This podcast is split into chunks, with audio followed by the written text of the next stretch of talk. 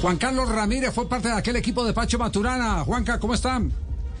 Bien, Javier, un saludo a ti y a todos tus oyentes. A ustedes que eh, se dieron el gusto de recorrer el país con la camiseta de Colombia para finalmente levantar el trofeo aquí en el Campín frente a México, ¿qué impacto les produce el que Colombia haya eh, dejado de organizar esta versión de Copa América?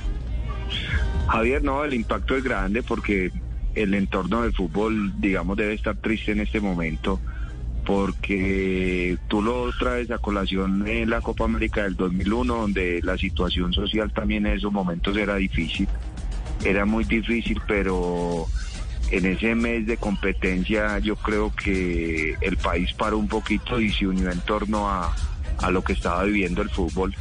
Hoy, hoy de igual también en, el ámbito social estamos, digamos, en una situación difícil y el fútbol es como cualquier otra industria y yo creo que por lo visible que es el fútbol, yo creo que ahí estamos como, ¿cómo se dice? Como pecando un poquito y, y, justificando al fútbol que no tiene nada que ver también esta, en, en esta situación social que estamos, Javier.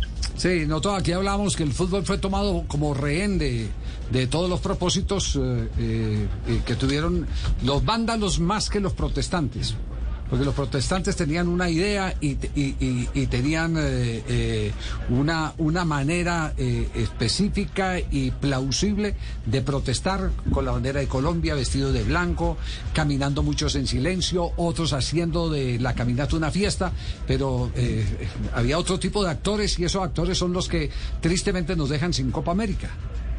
Sí, claro, Javier, y son muy pocos, no, no son la gente que, que está marchando por, por los derechos de, de todos nosotros, porque ahí nos incluimos también nosotros, los que hacemos parte del fútbol, somos también partícipes de, de, todas esas peticiones, pero unos pocos empañan el tema del fútbol y la realización de una Copa América que quizás no sabemos cuándo la podemos, cuándo la podemos volver a realizar.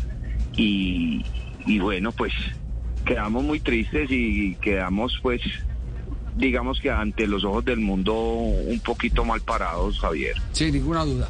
Juan Carlos, un abrazo, muchas gracias eh, por compartir su opinión a esta hora aquí en Blog Deportivo. No, muchas gracias Javier por la posibilidad. Ni más faltaba gracias a quien fuera eh, uno de los eh, mediocampistas más importantes en esa época del fútbol colombiano, en el volante de primera línea. El volante de primera línea, pero un volante de primera línea que, que, que además tenía llegada al área.